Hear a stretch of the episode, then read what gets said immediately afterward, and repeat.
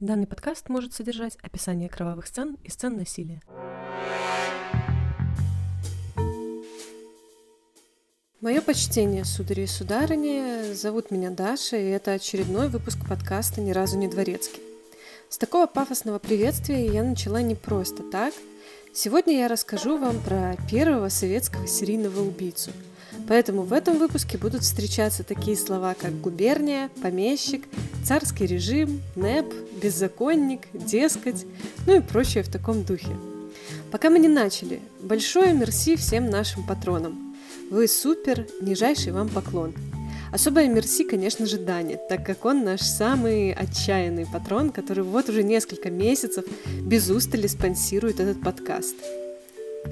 Вы тоже можете приложить свою копеечку и поддержать нас. Это абсолютно добровольно, никакого принуждения. Мы будем рады и благодарны вам. Будем ценить, лелеять и радостно приветствовать в нашем закрытом телеграм-чатике, например.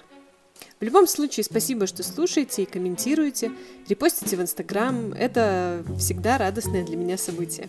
Пожалуй, все-таки плавно будем переходить к нашему сегодняшнему гостю. Прославился он как Комаров Василий Терентьевич, но настоящая его фамилия была Петров. Родился Вася в 1877 году в Витебской губернии. Семья Петровых была большой, детей было аж 12. Отец работал на железной дороге и сильно пил. Собственно, это и служило примером детям. Начинали пить и работать они довольно рано. Есть информация, что старший брат Василия был отправлен на каторгу как раз-таки за пьяное убийство начальника. А сам Комаров пить начал что-то вроде в возрасте 10 лет, а работать уже в 13. Несмотря на такой ранний возраст вхождения в питейную профессию, он вырос крепким и здоровым таким мужиком – в 16 Вася начал работать у местного помещика, но там мало платили. Он пошел на новую работу, где платили хорошо, но, к сожалению, работать надо было много, а это Васю категорически не устраивало. В конце концов, отец его устроил ремонтником на железную дорогу. И вот в возрасте 20 лет Комаров был призван в армию, где служил аж целых 4 года – и по возвращению решил, что вот чего-чего, а бабы-то ему не хватает. Далеко ходить не стал, женился на соседке. Выбор был хороший. У молодожен абсолютно совпадали интересы, они гнали самогон и радостно его потребляли. Ну просто красота. Вообще пара алкоголиков это же такая вот прям семейная идиллия. Вот ругаются люди, дерутся, способы заработка на бутылочку другую придумывают. Всегда есть чем заняться. Ну, прям такие массовики-затейники. Пара Комаровых умудрилась даже попутешествовать по тогда еще Российской империи.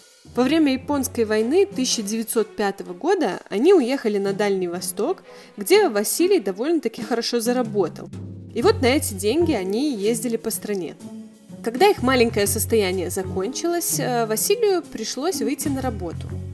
Он работал на военном складе и, чтобы заработать на пару литров подарков жене, украл оттуда, чтобы вы думали, партию сушеных яблок. И таки умудрился продать их. Но подозрение довольно быстро пало на, на него, и его осудили на год заключения. Сидя он завел много новых друзей, но особенно его впечатлил коллега, который столько хорошего рассказывал про свою родную Ригу, что Василий по выходу решил, что жена это, конечно, хорошо, но Рига лучше, и отправился туда. Вскоре он узнал, что жена умерла. Тут версии расходятся.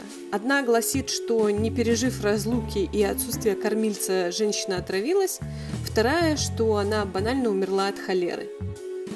Ну и не страшно, подумал Вася, ну не последняя же женщина на планете, и женился на рижанке по имени Софья, вдове с двумя детьми. И ее детей он по пьяни, да и на трезвую голову побивал, но женщина из семьи не стремилась. Во-первых, детям нужен отец, а во-вторых, Василий все-таки зарабатывал и кормил семью. В 1914 началась Первая мировая, и спустя год чита Комаровых переехала в Поволжье, так как недалеко от Риги уже тусовались немецкие войска. А через несколько лет началась революция, и Вася, прикрываясь судимостью и тем, что он всего лишь жертва царского режима, присоединился к большевикам.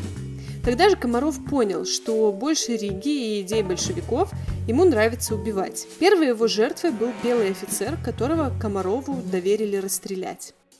Позже Василий попал в плен к белым и на целый год пропал с радаров. Но потом он объявился в Москве, причем с довольно крупной суммой денег. Для себя и семьи он купил дом по адресу улица Шаболовка, 26, и несколько лет они жили безбедно. В этом моменте рассказа в воздухе явно должен висеть вопрос – откуда деньги? Комаров свое внезапное богатство не комментировал никак, но, вероятнее всего, деньги он украл. Возможно, убил кого, точно неизвестно.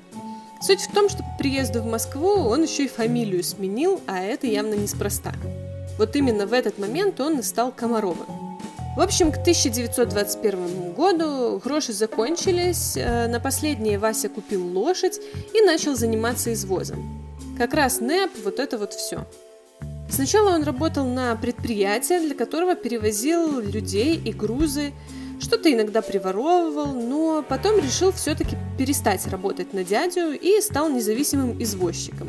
Такой Убер Вася – Комаров постоянно тусовался около конного рынка и не просто так. Именно там, в феврале 21 он встретил обычного крестьянина, который только-только приехал в город больших возможностей и хотел купить коня. Василий ему и говорит, а я вот своего как раз продавать думаю. Он пригласил покупателя к себе домой, чтобы рассчитаться и отметить договор купли-продажи. Жены и детей как раз не было, мужички выпили, еще выпили, и крестьянин решил рассказать Васе свой гениальный бизнес-план. Значит, он с лошадью возвращается в деревню, выменивает ее на зерно, возвращается в Москву, продает зерно с наценкой, и вот он профит. Но Василий, с его же слов, испытывал вот прям сильную нелюбовь к спекулянтам и беззаконникам – Поэтому он вышел как бы за еще одной, а вернулся с молотком, которым проломил крестьянину череп. Потом он раздел гостя, связал, засунул тело в мешок и спрятал в заброшенном доме неподалеку. И так ему это понравилось, что он решил, а почему бы и не продолжить. Первое убийство задало определенную схему. Он тусовался около конного рынка, предлагал продать лошадь, звал обмыть сделку, молоток, голова, мешок, заброшенный дом – как-то раз жена вернулась домой раньше обычного, застала Васю за новым увлечением и говорит ему, дескать, «Василий, все это, конечно, прекрасно, но что же вы мне полы кровью запачкали? Тут никакой мистер Пропер не поможет».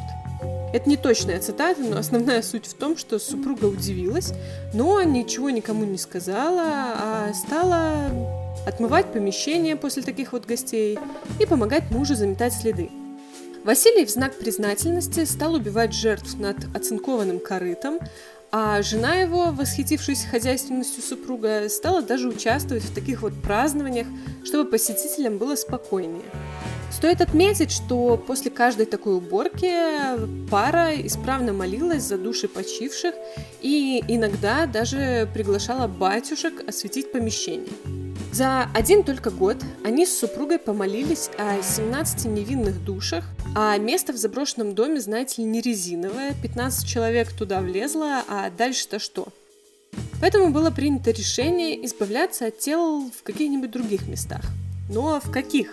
Василий как-никак был извозчиком и решил, что довести мешок до Москвы-реки не так уж и сложно, а там пускай плывет – Предусмотрительный Вася даже брал с собой жену, чтобы не вызывать подозрений. Иногда они стали выбрасывать тела в каких-нибудь безлюдных местах в городе или закапывать, но все было не то. Из реки трупы рано или поздно выплывали, а в городе и окрестностях все-таки их находили прохожие. И вот пополз слушок, э, мол, ходит, бродит шабловский душегуб по Москве-матушке. И доползли эти слухи до кого бы вы думали, до самого Владимира Ильича, который стукнул по столу кулачком и велел поймать негодяя. Комарова начали искать. В общей сложности процесс поиска занял целых два года. Причиной тому был бардак в стране. Сразу после Октябрьской революции организованной милиции не стало, а охраной правопорядка занимались вооруженные группы из рядов большевиков. И только в 1918 милиция снова воскресла, но ее формирование продолжалось еще несколько лет. В общем, искать маньяка было такое себе дельце. Благо, он был не то чтобы сильно уж предусмотрительным, Жертв своих прятал в мешки из-под овса, завязывала их по-особому. Понятно, перебрать всех э, кучеров Москвы было очень сложным процессом, но следователям повезло. Одной из своих жертв Комаров слишком сильно втопил молотком в череп, крови было уж слишком много, и он обмотал голову трупа детской пеленкой. После обнаружения тела стали искать э, извозчика, у которого недавно случилось пополнение в семье, и довольно быстро вышли на семью Комаровых. И вот 18 марта 1923 года Росгруппа прибыла домой к Комарову. Ему сказали, мол, ищем самогонщиков, обходим все дома. Василий их, конечно же, впустил, несмотря на то, что дома в мешке лежал недавно убитый товарищ. Задумался он только тогда, когда прям уж очень пристально правоохранители стали обыскивать их дом, то есть труп они, скорее всего, скоро нашли бы. Комаров выпрыгнул в окно и сбежал в Подмосковье в село Никольское, где его спрятала одна знакомая дама. Но его все равно довольно быстро выследили. Милиционерам Вася вручил мемуары, где описывал историю своих преступлений. Читу Комаровых обследовали психиатры и заключили, что пара вменяема. Однако они отметили равнодушие и цинизм Комарова, признали его психопатом и алкогольным дегенератом – на суде Василий спокойно описывал свои преступления, рассказал о 33 жертвах, хотя следствие обнаружило и доказало только 29 убийств. Его и супругу, естественно, приговорили к смертной казни, и приговор привели в исполнение в июле 1923 года. Интересный факт. Михаил Булгаков, который работал по делу Комарова в качестве корреспондента, и да, Булгаков работал корреспондентом, Сначала в прогоревшем торгово-промышленном вестнике, потом писал репортаж для рабочей газеты. Несколько лет был корреспондентом железнодорожной газеты «Гудок». А, там он, кстати, познакомился с Ильей Ильфом и Евгением Петровым. Также он сочинял очерки для берлинской газеты «Накануне», для изданий «Красный перец», «Заноза», «Смехач», «Красная панорама», «Рупор» и «Красная Нива». Так вот, цитата из его очерка по делу – Никакого желания нет писать уголовный филеетон, уверяю читателя. Но нет возможности заняться ничем другим, потому что сегодня неотступно целый день сидит в голове желание все-таки этого Комарова понять. Убивал аккуратно и необычно хозяйственно. Всегда одним и тем же приемом, одним молотком по темени, без шума и спешки, в тихом разговоре. Так бьют скотину, без сожаления, но и без всякой ненависти – Выгоду имел, но не фантастически большую. У покупателя в кармане была приблизительно стоимость лошади. Никаких богатств у него в наволочках не оказалось, но он пил и ел на эти деньги и семью содержал. Имел как бы убойный завод у себя. Вне этого был обыкновенным плохим человеком, каких миллионы. Про наволочки, кстати, это отсылка к тому, что после ареста по Москве распространились сплетни о том, что при обыске в доме Комарова нашли наволочки, набитые золотом. Ой, на самом деле сплетен там было куча, что он скармливал внутренности жертв свиньям, а после Великой Отечественной, что его сын переметнулся на сторону немцев и расстреливал соотечественников. В общем, говорили всякое. Детей пугали не бабайкой, а злым дядей Комаровым. Такая вот э, маленькая, милая страшилка получилась у нас сегодня. Я бы очень хотела рассказать вам больше, но больше данных я не обнаружила. Ну и по нашему стародавнему обычаю порекомендую вам чего послушать. Я думаю, что песня Сюткина «Вася стиляга из Москвы» идеально подходит к случаю. В общем, сегодня на этом все. Как обычно, прошу вас подписываться на наши соцсети, чтобы следить за новинками, комментировать, ставить лайки, становиться нашими патронами и патронессами. И помните, если решили купить коня, делайте это осторожно. До очень скорых встреч. Всем пока!